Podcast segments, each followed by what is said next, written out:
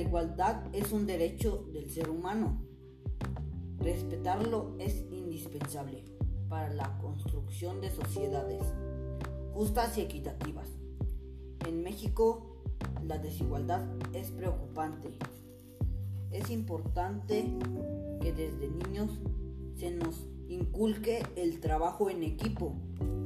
Niñas y niños y sobre todo obtener siempre los mismos beneficios, distinción de géneros. Ambos merecemos lo mismo.